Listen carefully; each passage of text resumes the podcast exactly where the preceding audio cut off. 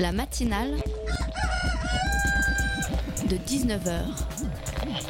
Et bah, c'est une émission qui parle de société, politique, euh, Culture alternative. On va aussi parler de sport, euh, de gens dans la rue. et l'actualité en règle générale. On va peut-être parler des corbeilles à linge pas en osier d'Auvergne. voilà, il y aura, il y aura des invités. Sociologues, des invités chercheurs. Les invités ne diront que des choses intelligentes.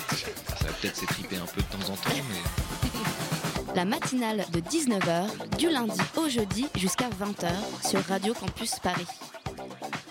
Nous sommes bien sûr tous tunisiens ce soir, polonais, indiens, italiens, et plus encore. Nous affirmons plus que jamais notre soutien à cette nouvelle démocratie, fruit des printemps arabes, au parcours quasi exemplaire que les progressistes libyens, égyptiens et syriens regardent avec admiration et envie.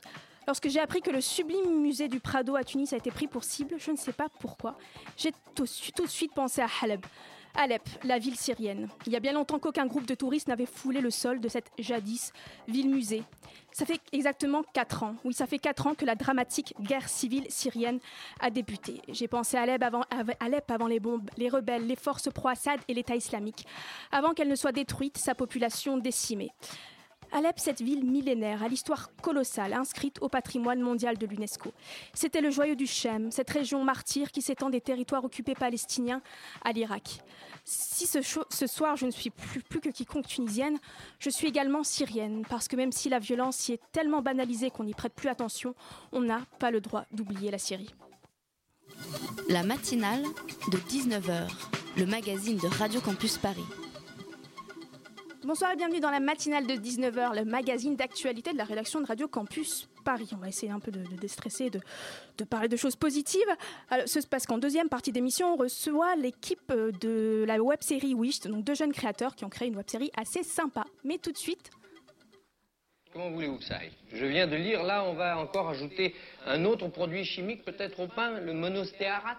Et pourquoi faire? Pour l'empêcher de durcir, comme si ça ne suffisait pas. Le, vin avec des colorants, les pommes couvertes d'insecticides, euh, la viande provenant d'animaux engraissés avec des antibiotiques, la salade avec des engrais chimiques. Mais ça n'est plus possible. Vous savez, le sujet est suffisamment grave parce que tout notre avenir, non pas seulement le nôtre, mais celui des enfants, euh, l'alimentation de l'an 2000 est tout de même suffisamment importante pour l'avenir de l'espèce, euh, pour que nous, nous fassions une enquête. Euh, il, faut, euh, il faut que nous allions voir euh, tous les spécialistes, tous ceux qui s'occupent de toxicologie, d'alimentation, pour nous éclairer sur ce sujet. Alors, c'était un extrait du Pain et le vin de l'an 2000, un documentaire plutôt visionnaire de 1964. Et oui, après les shampoings antipelliculaires, les shampoings anti-pesticides feront-ils leur apparition dans les rayons de nos supermarchés? La question peut paraître un premier abord un peu tirée par les cheveux, j'assume un peu le jeu de mots.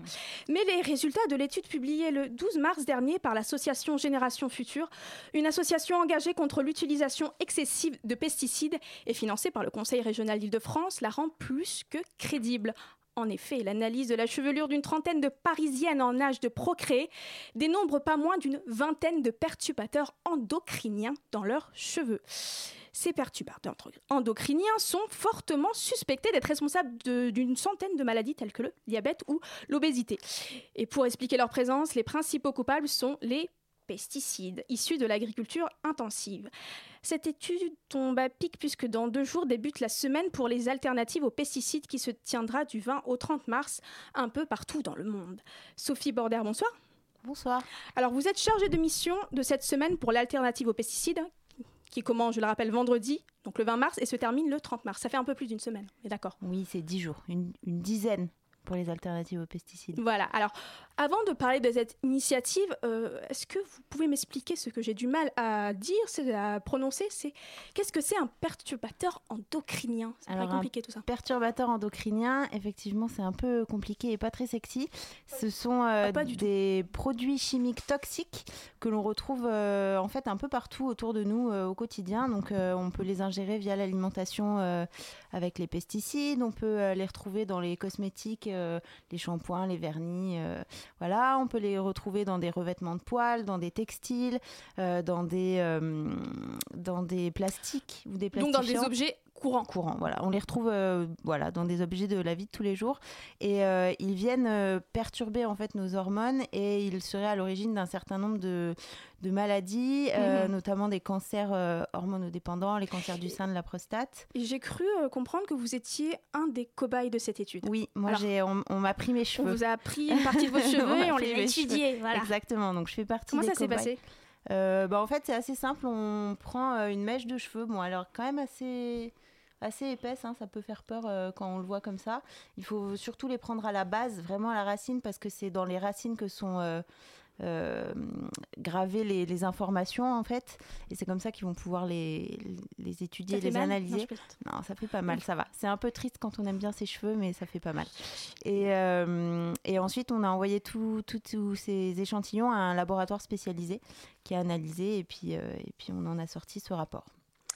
Alors, euh, donc on l'a dit, ça se trouve dans des objets euh, courants. Alors, à quel moment ces pesticides sont dangereux? Est-ce que c'est une question de dose, de, de genre? Il y a plusieurs sortes de pesticides. Alors, avec les, les perturbateurs endocriniens en général, en fait, ce qui est compliqué, c'est que c'est pas la dose qui fait le poison. C'est-à-dire que c'est pas euh, si on vous balance plein de perturbateurs endocriniens sur la figure que vous allez tout de suite tomber malade. Le problème, c'est que c'est vraiment des. C'est pas une bombe chimique, C'est quoi. pas une bombe voilà. chimique, mais c'est vraiment des, hum, l'ingestion par mini, micro-doses, micro-quantités, mais au final tous les jours, qui fera qu'il y aura des effets. Et le problème aussi, c'est que les effets ne seront pas forcément sur nous, mais seront peut-être sur nos enfants ou euh, sur les générations euh, encore d'après. Donc euh, c'est assez compliqué à évaluer. Et c'est pour ça notamment que les femmes enceintes et les enfants en bas âge et les fœtus sont les, per- les, les personnes les plus à risque. Parce Mhm. que la femme D'où enceinte. l'étude sur des femmes en âge de ça, procréer. exactement. C'était euh, c'était vraiment l'idée. Euh, moi, j'ai lu un article du Monde euh, récemment qui parlait de, de l'épidémie de de règles précoces. C'est-à-dire Mhm. que les jeunes filles euh, devenaient des femmes euh, de plus en plus en avance, et surtout dans les, euh, dans les, dans les, zones, les zones ru- rurales. Ouais.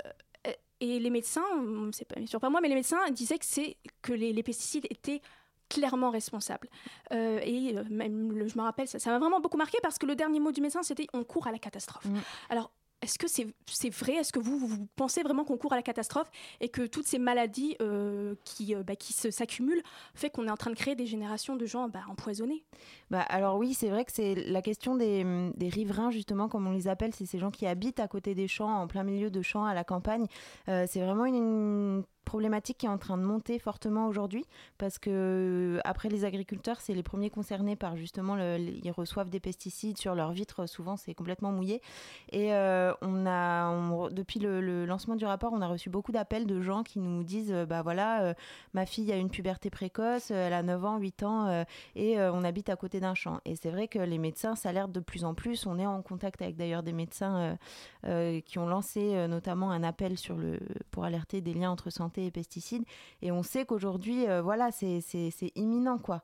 On, on a de plus en plus de personnes qui sont touchées par ces perturbateurs endocriniens, qui sont touchées par ces pesticides, et Donc, ça a- nous empoisonne. euh, ça nous peut-être que ça nous choque pas euh, l'idée d'avoir euh, une, une maturation plus précoce ou d'avoir un diabète, mais on parle aussi de cancer, on parle aussi de de- de- d'énormément de, maladies qui On sont de toutes can- hormonales parce que moi j'ai vu qu'il y avait des cancers hormonaux, mais il n'y a pas que ça. Est-ce que c'est plus Bah, en large fait, que ça? C'est vraiment le- le- la question du perturbateur endocrinien, ça vient vra- vraiment se mettre sur notre système hormonal. Donc c'est c'est- toutes les maladies seront en lien avec les hormones. Par exemple, le Et cancer de la thyroïde ou Ouais, c'est ça, le cancer du sein, de la prostate, ça va être aussi euh, de la baisse de la qualité de sperme.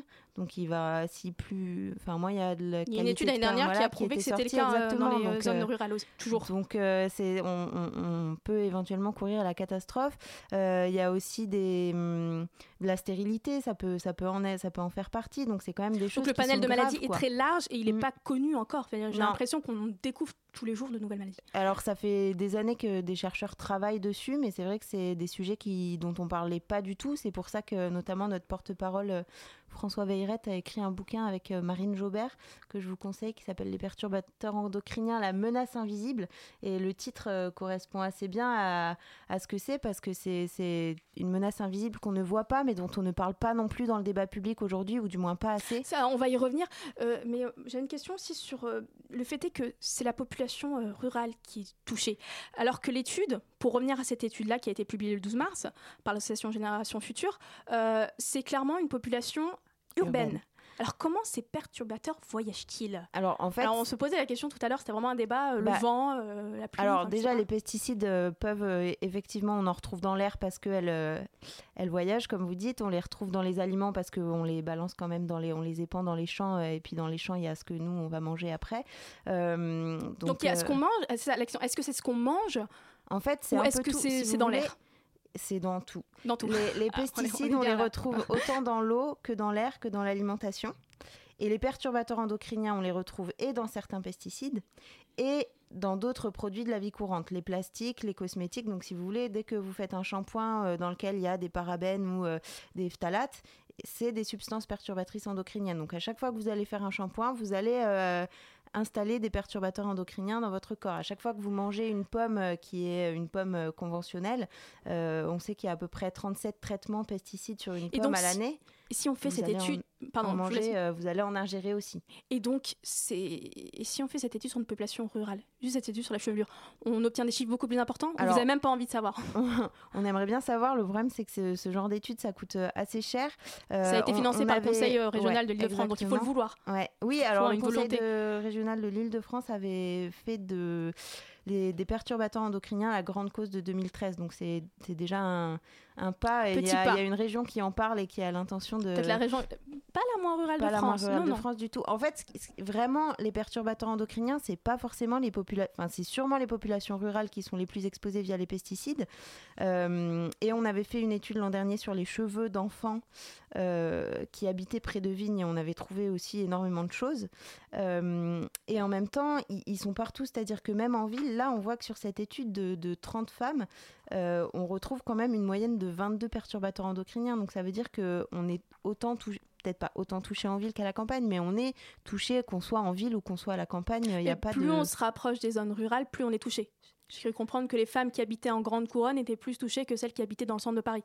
Après, ça dépend, ça dépend pas forcément que de des pesticides parce qu'il y avait, on a cherché et dans ce dans ce rapport-là, on a cherché des pesticides, mais on a aussi cherché des retardateurs de flammes et des PBDE qui sont des Oui. hum, des produits qu'on retrouve dans les dans les textiles. Vous devancez un peu ma question, c'est pas aussi euh, l'occasion de, de réhabiliter la ville Moi, je sais qu'il y a un an, il y avait une pic de pollution, on avait quasiment plus le droit de sortir. Là, on est en pic de pollution aussi aujourd'hui. il y a énormément de pollution, euh, bah, il y en aura de plus en plus de toute façon.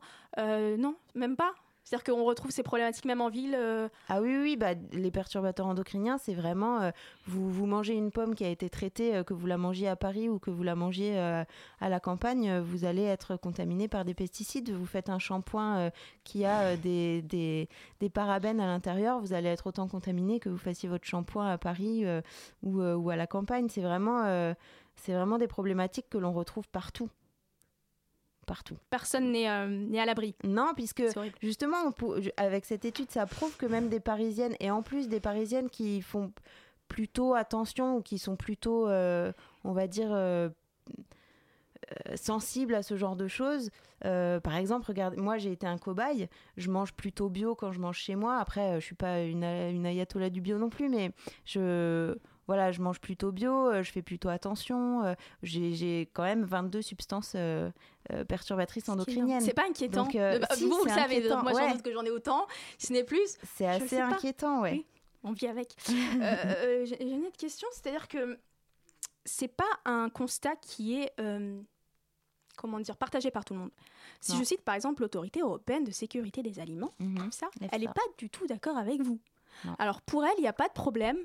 Vous, enfin vous, toutes les associations qui, euh, qui euh, posent cette question-là, euh, qui ont votre, votre opinion sur le sujet, exagèrent un peu.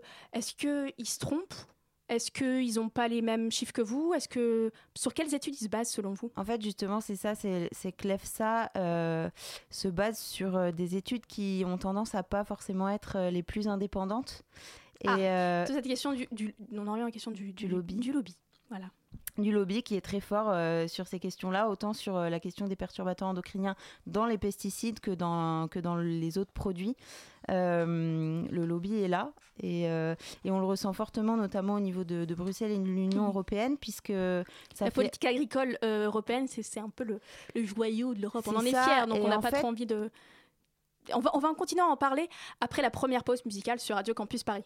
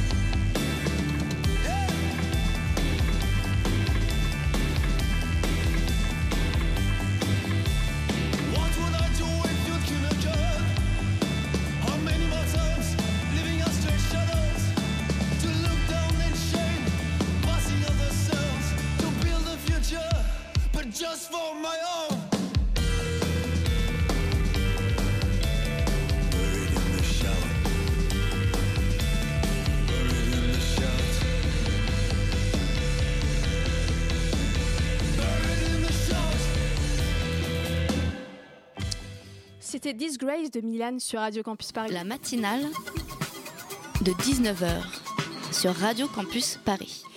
Vous écoutez Radio Campus Paris 93.9 et on parle de perturbateurs endocriniens. Qu'est-ce que c'est sexy comme sujet Avec Sophie Border, donc Sophie Border qui est chargée de mission pour la semaine pour l'alternative pardon, aux pesticides.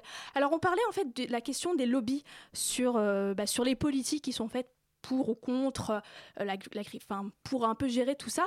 Euh, vous, vous parliez de lobby, c'est-à-dire comment ces lobbies influent sur les décisions qui sont prises par les politiques concrètement?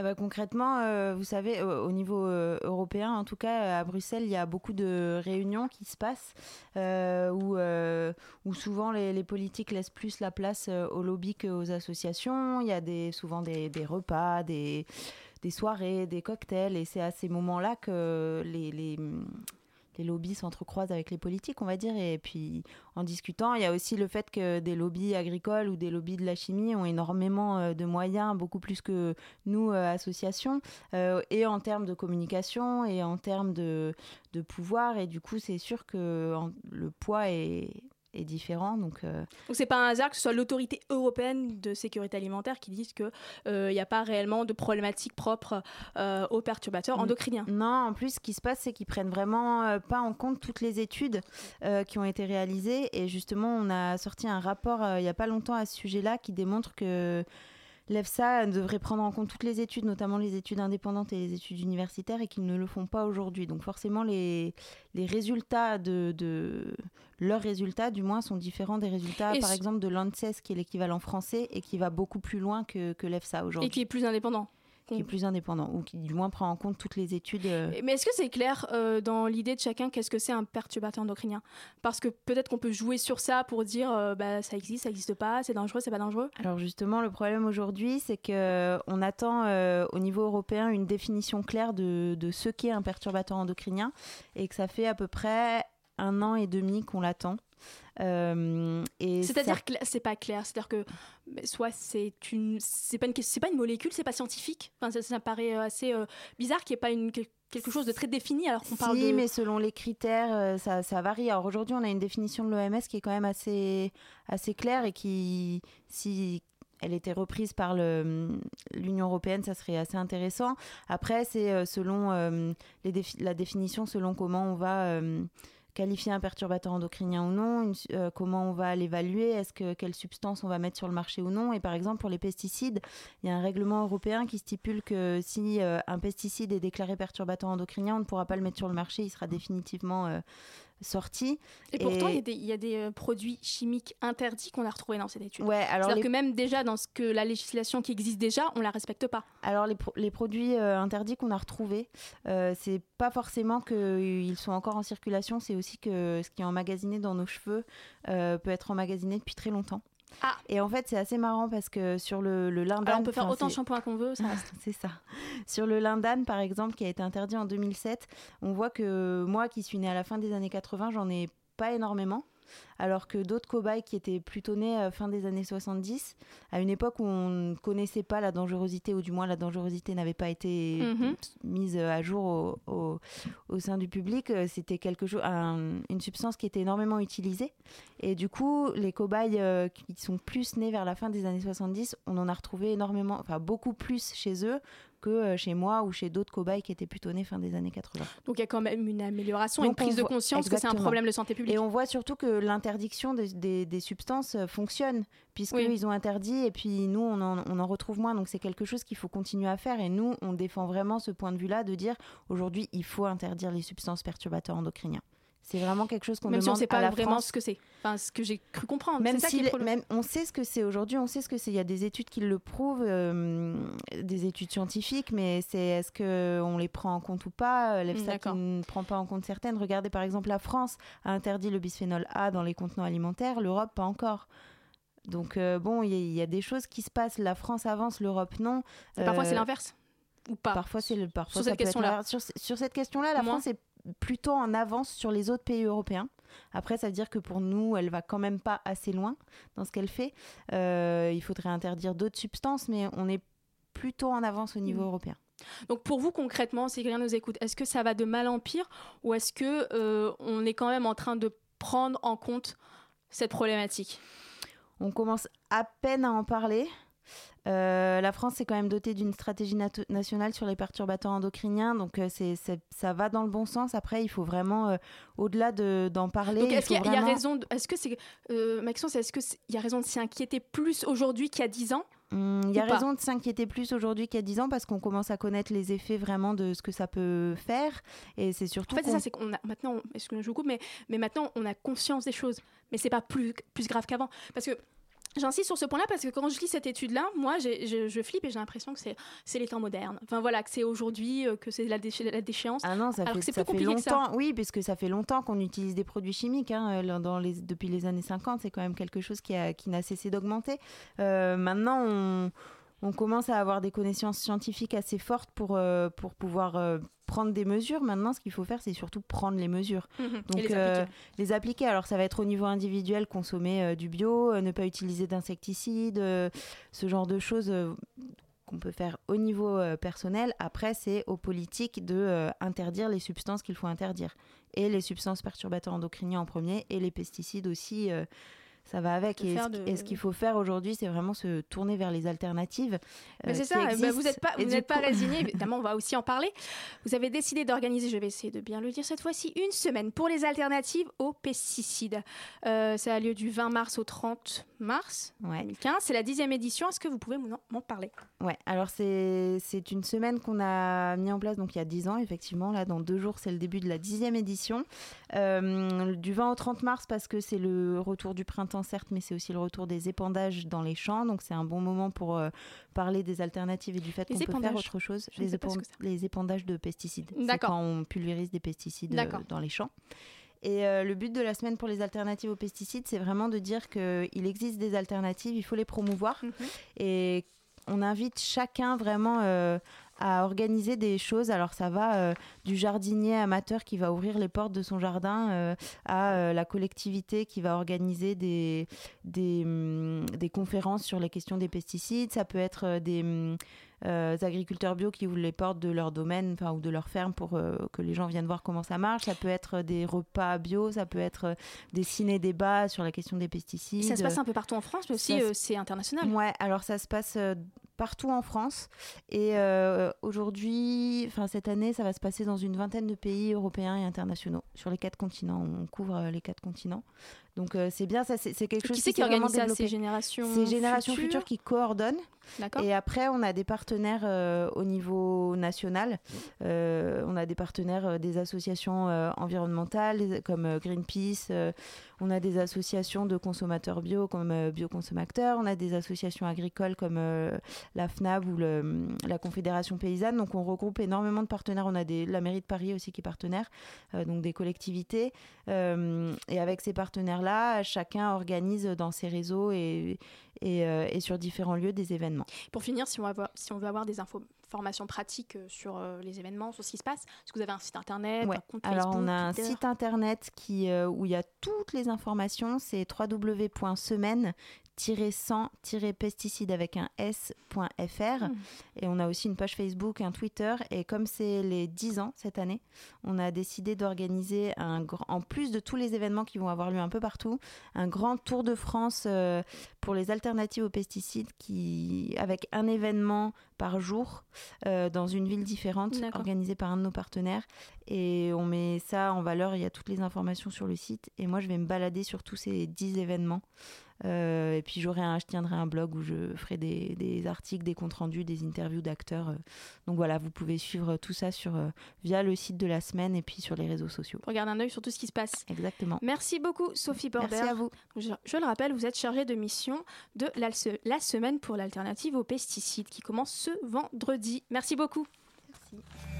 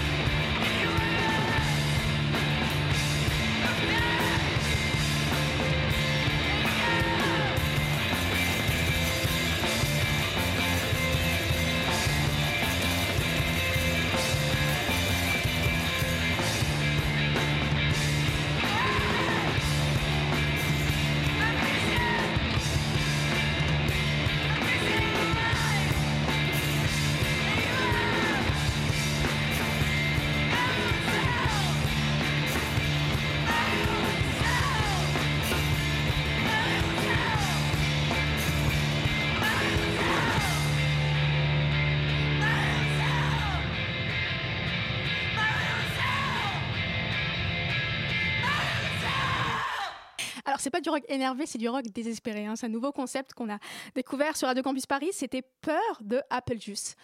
La matinale de 19h du lundi au jeudi jusqu'à 20h sur Radio Campus Paris. 19h33 sur Radio Campus Paris, c'est l'heure de la chronique étudiante de Maude. Salut Maude. Bonsoir à toutes et tous. Ce soir, je vais vous parler de trois événements. Le premier aura lieu le 21 mars et n'est autre que le Salon des séjours et voyages linguistiques suivi d'un focus sur l'Université Paris-Sorbonne, dont le service culturel qui vous propose son festival de théâtre antique, les Dionysies, ainsi que le lancement de sa cinquième revue poétique de Place de la Sorbonne. Envie d'approfondir sa deuxième langue, faire un stage ou travailler à l'étranger intégrer des écoles de langue, n'hésitez pas à aller à ce salon du séjour linguistique et des voyages scolaires ce samedi 21 mars au lycée Henri IV. Ce salon vous propose de découvrir des formules de séjour linguistique et éducatif avec immersion en famille pour les plus jeunes, mais surtout pour nous étudiants des écoles de langue, voyages scolaires éducatifs, séjours au pair, cours plus activités, des jobs ou encore des stages bien sûr adaptables et personnalisables aux besoins de chacun. Le salon comptera plus de 30 exposants et contrôlés. La liste de ces organisateurs de séjour est consultable sur leur site www.salon-office.com. Il en est de même pour les 10 conférences thématiques que vous propose le salon, qui portent par exemple sur les jobs et les stages à l'étranger ou encore le volontariat à l'étranger, ou bien sûr comment valoriser ses tests de langue sur son CV. Le salon des séjours linguistiques et des voyages scolaires est unique en France et placé sous les patronages du ministre de l'Éducation nationale et du ministre de la Ville, de la Jeunesse et des Sports et de la Commission européenne. Vous trouverez toutes les informations de ce salon, où l'entrée d'ailleurs est libre sur leur site et pour ceux qui ne veulent surtout pas rater et en être, n'hésitez pas à vous inscrire sur ce même site. On passe ensuite aux actus de l'Université Paris-Sorbonne qui vous propose d'assister du 20 au 28 mars au Dionysie, festival dédié aux arts vivants antiques mêlant danse, poésie, musique, chant et éloquence, initié par le théâtre Demodocos et co-organisé, co-organisé pardon, par le service culturel de l'Université Paris-Sorbonne qui vous propose plus d'une dizaine de spectacles, des rencontres thématiques aussi avec des lectures et des conférences. Beaucoup de pièces et de récitals seront au programme. Je vous invite de suite à consulter le programme complet et réserver ses places sur le site du service culturel www.culture.com paris-sorbonne.fr dans la rubrique Festival. Au programme des Dionysies, on pourra bien sûr compter sur de grands classiques comme Oedipe roi de Sophocle, Antigone, D'après aussi Sophocle et des récitals comme les Géorgiques de Virgile ou encore les Bacchantes d'Euripide, ainsi que des lectures et conférences, comme je vous l'avais dit, sur la comédie et les masques, pour ne citer que ces événements. Donc le Festival des Dionysies aura lieu du 20 au 28 mars 2015 au réfectoire des Cordeliers, au 15 rue des Écoles à Paris, dans le 5e arrondissement. D'ailleurs, attention, à partir de cette année, les Dionysies passent par la billetterie en ligne Moxity. Le service culturel de Paris-Sorbonne vient de sortir son cinquième numéro de Place de la Sorbonne. Pour la petite histoire, depuis cinq ans, la revue Place de la Sorbonne vous propose un bilan sur l'état de la poésie contemporaine internationale en publiant chaque année les auteurs qu'elle estime représentatifs des différents courants poétiques. La revue met l'accent sur la création en publiant uniquement des inédits de poètes majeurs en langue française mais aussi en traduction. Cette revue est aussi universitaire et donne à comprendre la poésie d'aujourd'hui en donnant la parole à de grands témoins qui la contextualisent et lui donne sens. Pour en savoir plus, on va sur www.culture.paris-sorbonne.fr, rubrique Place de la Sorbonne. Cette revue d'ailleurs est distribuée et diffusée par Dodin. Elle est trouvable ou commandable au détail dans toutes les librairies. Très bonne soirée à toutes et tous sur Radio Campus Paris. Merci beaucoup Maude. La matinale de 19h Et tout de suite, on reçoit Jules et Amaury, créateurs de Wished, une web série dont le teaser vient de sortir et qui sera lancée ce week-end à l'occasion de la soirée de lancement le 21 au 114. Pour que ceux qui ne savent pas, le 114, c'est un, c'est un bar à Oberkampf. Bonsoir à vous deux. Bonsoir. Laura de la rédac, tu nous as rejoint dans le studio. Salut Laura. Bonsoir. Déjà, je m'excuse pour ma voix, hein, ça va pas être au top ce soir. Mais pas de souci, Laura. On a notre docteur Gossip, Guillaume. Il sera là avant la fin de l'émission. Salut Guillaume. Alors tout de suite, on écoute le teaser de votre web série. Ça, c'est moi. Je m'appelle Henri et j'ai 65 ans. Je sais pas si c'est la bière ou quoi, mais je me sens un peu perdu. Mes souvenirs remontent confus. Tant de moments gâchés qui auraient pu, qui auraient dû bien se passer. Mon histoire commence un soir de 1939. J'étais allé au théâtre avec mon père. C'est là que tout a commencé. Ma vie s'est arrêtée. J'ai 65 ans et depuis ce jour, j'ai 19 ans à perpétuité. Avec mes compagnons, on était devenus comme une famille. Et après la guerre, on a mis les voiles. On a voulu tenter le rêve américain. On avait un besoin de s'exprimer. On a pu mettre en commun tout ce qu'on possédait et acheter un théâtre. On sort d'une période difficile, les gens ont besoin de rire. J'ai souvent eu le sentiment que le sort s'acharnait. Et comme d'hab, j'avais raison de le croire. Oui, tu vas être papa. Mais pourquoi tu pleures encore? T'en as pas marre de brailler à la fin Je crois que je ne regrette pas ta mère 22 ans après la naissance de Romain, nous étions de retour à Paris pour la tournée de Star System. Et j'attendais impassible ce qui allait pour sûr me tomber sur le coin de la gueule. Si je devais revivre tout ça, il y a un paquet de choses que je changerais.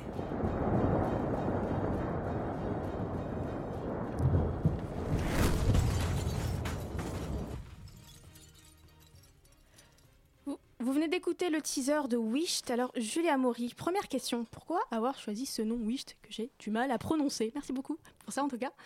Alors en fait, c'est assez simple. Euh, on voulait créer une web série qui parle des choix. Et du coup, euh, c'est à la fois euh, un souhait, donc euh, le souhait qu'a le personnage principal de changer le cours de sa vie et les événements marquants qui, qui- qui sont intervenus. Et en même temps, Wished, c'est c'est un anagramme et ça veut dire euh, What I should have done. Donc ce que j'aurais dû faire. Donc voilà. Donc comme ça, ça nous permet aussi de mettre en avant euh, l'aspect international de la série, puisque euh, elle est traduite en cinq langues. On a des Mhm. sous-titres en anglais, italien, allemand, espagnol et euh, Et une cinquième langue. Une cinquième langue qu'on ne connaît bah, pas. Ben voilà, ça fait, ça fait une langue Laura? Oui, alors moi ça m'a fait penser, j'ai regardé le teaser et tout, et euh, ça m'a fait penser à Mister Nobody, le film dont on a beaucoup parlé, avec Jared Leto euh, qui questionne la vie, qu'est-ce qu'elle aurait pu être, en fonction, enfin, voilà. Pourquoi cette, euh, cette thématique des choix? Pourquoi pas euh, une autre thématique? Euh, parce qu'il faut bien en choisir une. non, je sais pas. Euh, pourquoi la thématique des choix? Euh, bah, Je peux pas répondre pour Amaury, mais moi perso, c'est un truc qui m'a toujours euh, intrigué de- d'imaginer que la vie est constamment faite de choix et que ça peut donner des conséquences euh, complètement différentes. Et c'est ce qu'on a essayé en tout cas de, de traduire dans la web série. Ouais, on s'est tous toujours demandé à un moment donné euh, qu'est-ce qui se serait passé si j'avais fait ce choix plutôt qu'un autre, est-ce que ça aurait été mieux ou pas? Et c'est vraiment cet aspect-là qu'on met en avant dans la web série. C'est pas aussi parce que vous êtes un peu jeune et que c'est l'âge des choix. A encore possible pour vous, enfin Ouais. pour nous tous, hein, j'espère. ça a certainement une place, ouais, c'est sûr. Du coup, dans l'écriture, euh, ça, ça, s'est un- ça s'est imprégné. Je sais pas qui s'occupe de l'écriture euh, des dialogues. L'écriture, c'est moi qui m'en suis occupé, mais après on a travaillé avec les acteurs, donc ils ont mis leurs pattes également. Ouais. Et euh, ça a permis de donner ce que vous pourrez voir bientôt euh, sur vos écrans. Cool. Mais la comparaison avec, euh, avec Mister Nobody est extrêmement flatteuse et bien disproportionnée. hein. Ah, complètement, on a un futur euh, très grand film. très grande web série, pardon. Et du coup, moi, je me demandais comment vous avez fait pour trouver les partenaires, enfin, au-delà de ça, déjà les acteurs, comment vous avez trouvé chaque... euh, Parce qu'il faut bien quand même pas mal de monde pour faire une web série. Bah, c'est simple. Personnellement, j'avais monté euh, deux comédies musicales dans mon ancienne école. Euh, du coup, j'ai travaillé énormément avec les cours Florent, on a eu des partenariats et euh, je les connaissais bien. Ça a permis d'aller les voir, de leur demander s'ils étaient partants pour le projet. Et ils nous ont rejoints assez facilement. Après, euh, en termes de staff, euh, on a ramené nos amis et, euh, et ça a marché. Donc pour les acteurs, vous voulez pas quand même non plus que ce soit n'importe qui euh, voilà, qui passait Ah non. par là. Vous voulez vraiment Non, des non. acteurs, en tout cas en formation. C'est ça. Donc il y avait un casting. euh, Euh, on n'a pas recasté les gens puisque j'avais eu la chance de les caster euh, un peu avant. Mais du coup, euh, on leur a juste demandé et ils sont venus euh, naturellement. euh, ils ont rejoint la, la série. Donc du coup, c'est que des rencontres cette web série? C'est beaucoup de rencontres et d'ailleurs c'est c'est un peu c'était un peu l'objectif au départ, c'est-à-dire que oui, on l'a on l'a monté avec Amaury d'abord premièrement parce qu'on avait envie de bosser ensemble, parce qu'on s'apprécie et qu'on avait envie de monter quelque chose et qu'on n'a pas du tout les mêmes domaines de compétences. Donc bah, c'était l'occasion de pouvoir euh, faire quelque chose en commun et, aussi pour rencontrer des gens, pour gagner de l'expérience, parce que si on, veut, si on veut continuer à faire des web-séries, il faut qu'on gagne en expérience, on est amateur. Et donc euh, du coup, voilà, on a rencontré euh, des gens qui voilà, qui sont acteurs, qui sont ben, bientôt acteurs. Euh, on a rencontré euh, des graphistes, euh, des monteurs, des voilà, et c'était ce qu'on voulait faire en fait. Et pour la promotion des animatrices radio. Exactement. Ça fait partie du, de l'apprentissage, je pense. Ça fait carrément de la promo, partie non, de mais vraiment, sérieusement. Mais au-delà, parce que là, c'est des rencontres, c'est des amis, on demande à des connaissances qu'on a rencontrées dans des projets précédents. Mais parce qu'une web série, ça coûte quand même de l'argent. Comment ça se passe pour financer alors qu'on est étudiant, on bosse pas forcément pour la web série uniquement? Quand on, avait quand on a recruté tout le monde, on a fait euh, rapidement un tour de table pour savoir qui pouvait nous aider à financer. Donc on a eu euh, des financements privés, on a eu également euh, des amis qui sont venus, qui, qui étaient carrément partants pour, pour faire partie de l'aventure, même si c'était qu'au niveau de, du financement. Et ça a permis de, de générer pas mal de, de, revenus qui nous permettent aujourd'hui de faire une com à peu près acceptable. Oui, d'autant qu'en plus je pense que cette web série n'aurait pas été euh, possible en fait si on n'avait pas eu euh, un petit peu d'aide au niveau de la logistique. Parce qu'en fait ça demande beaucoup d'outils techniques en fait de faire une web série. Et on n'avait pas du tout ce qu'il fallait. Alors on a utilisé l'appareil euh, photo de d'Amaury ce qui était très bien. On avait besoin d'un deuxième appareil on avait besoin de pieds on avait besoin de voilà toutes sortes de choses. Et en fait on, nous, les a prêtés gracieusement. Et donc du coup voilà ça c'est, une des, raisons qui font que la web série est possible. Est-ce que la musique est importante dans votre web série C'est une part importante dans la création? Elle a, elle a une place, elle a une place moins importante que celle qu'on voulait lui donner au départ. On avait euh, au début un projet qui était un peu trop ambitieux, ambitieux mais ça fait partie hein, aussi de l'apprentissage. Mais on voulait vraiment mêler euh, l'histoire et la musique, et en fait, c'est très compliqué. Et du coup, on a revu un petit peu à la baisse la musique, mais elle sera présente quand même dans le concert. Attention, transition qui tue. Je vous poser la question parce qu'on va écouter de la musique tout de suite sur Radio Campus Paris.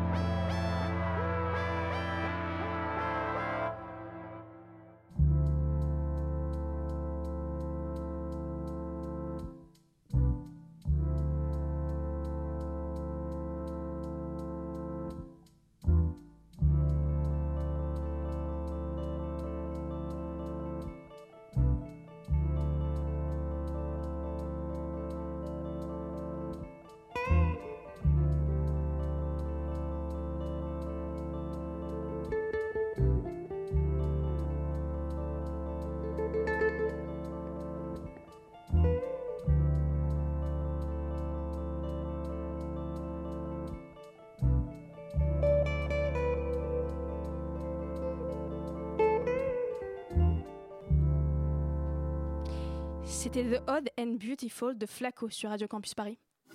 La matinale de 19h sur Radio Campus Paris.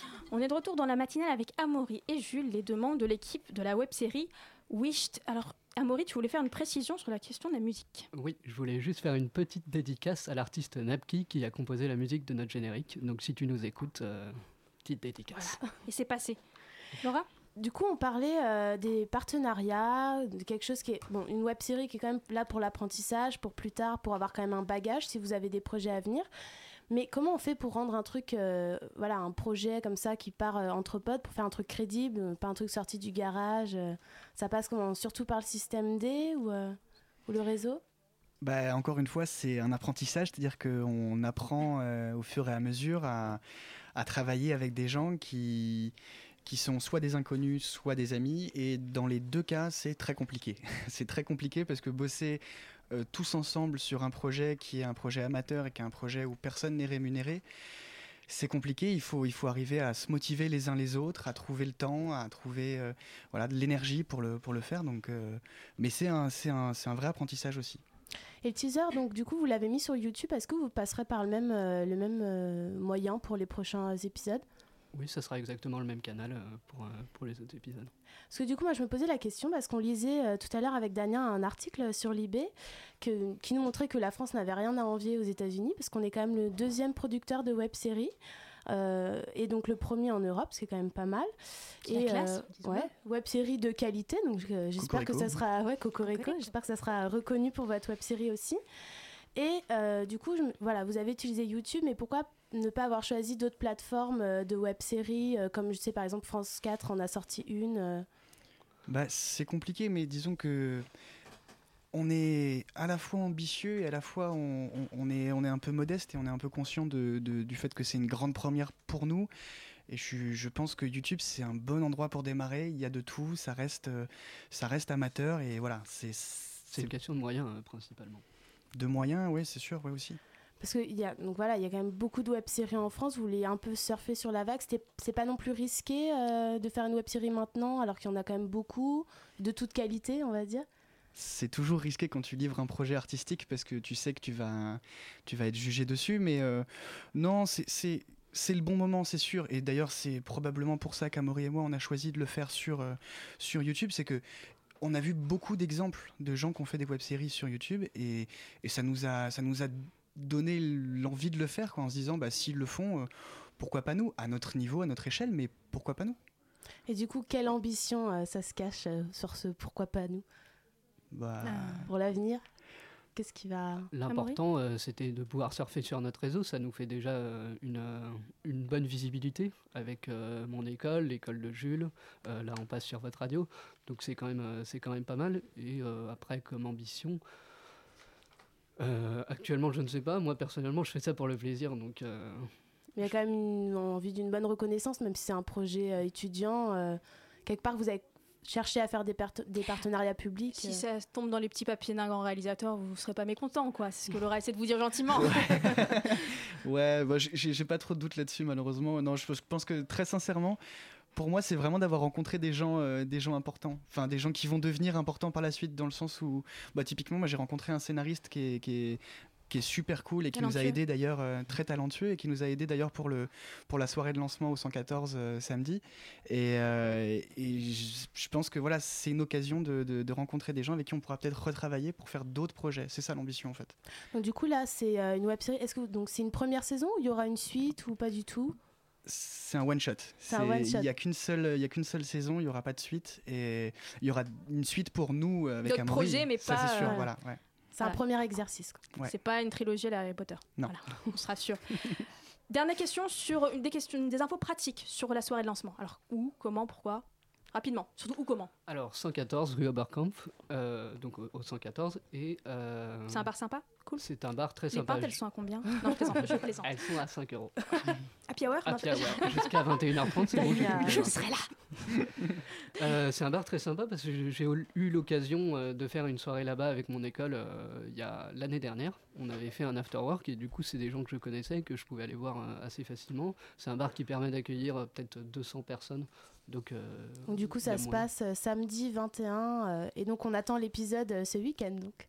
Ouais, et il sera, il il sera il diffusé. sera diffusé dans le bar en avant-première euh, le samedi soir. Cool. De toute façon, on mettra euh, toutes les infos euh, sur l'article web du soir. Merci beaucoup, Julia Maury. Merci. Merci, merci à vous. Et puis, on vous souhaite plein de belles choses pour ce merveilleux projet qui est la web série Wished. Merci beaucoup. Merci. La matinale de 19h sur Radio Campus Paris. 19h54, on passe aux choses sérieuses. Ou pas. Avec le meilleur d'entre nous, le docteur Gossip qui va venir nous parler. Il est là Santé. pour nous parler santé. Santé, Ben oui. santé, santé, santé. Toujours santé, ça va? Le nerf Ça de la guerre, moi ça va très bien. Je, je- t'es pas triste, t'es pas triste parce que normalement c'est Fanny qui est à ma place et je sais que Mais tu aimes beaucoup la tout. Moi, je chronique de préfère les Fanny. garçons déjà de Et, première de ah, base. bah, c'est bon. Une alors. question de voilà, de j'ai entendu qui est malade, qui est malade. J'ai entendu quelqu'un qui était Non. malade. Qui va Pas du tout. C'est toi C'est c'est Laura, c'est Laura. Laura, elle a un peu la voix un peu enrouée, mais c'est Dans pas mon grave. cabinet plus tard, tu viendras, y a pas de souci. Et Fanny au Canada, on lui fait un gros bisou. Ah, ah, bah, je comprends pourquoi je la remplace. Alors l'autre, elle s'amuse au Canada. Bon, alors ce soir, on parle santé. Santé, c'est génial, intéressant, bla, tout le monde adore. C'est cool, c'est sexe. C'est sexe. Ça concerne tout le monde. J'ai bien vendu le truc quand même.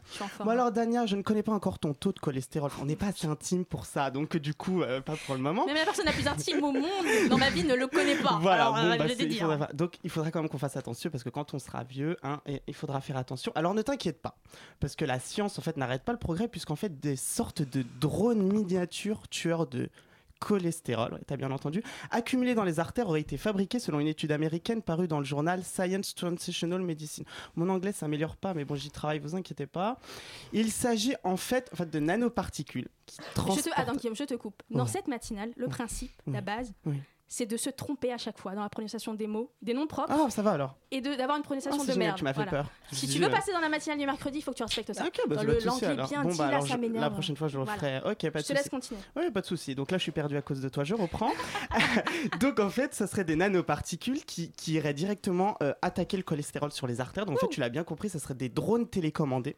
Genre des Robocop. Ouais, dans le corps. ouais, dans, dans le corps, comme ça, pas directement sur les artères, c'est génial. Donc en fait, ils ont fait deux tests euh, sur des souris qui ont des Moi, cholestérols. j'imagine sur Schwarzenegger. Ah, c'était la vie, c'était la baby. Et tu- voilà, il- Ouais, non, c'est plus, sur un, plus sur un Star cholestérol. Wars, plus Star Wars c'est en ouf, fait. Voilà. C'est ouf. Et euh, donc du coup, on va jamais finir. hein. Euh, Je l'avais dit, je prévenu, l'habitude, j'ai l'habitude, j'ai l'habitude. Voilà. Donc en fait, ils ont fait deux études, donc une des souris qui avaient des du cholestérol, et bah, elles avaient toutes du cholestérol, et certaines en fait ont reçu le traitement pendant cinq semaines, et d'autres n'ont pas reçu. Ça fait rire tout le monde. Et oui, les souris ont le cholestérol. et oui, c'est comme ça, c'est magique.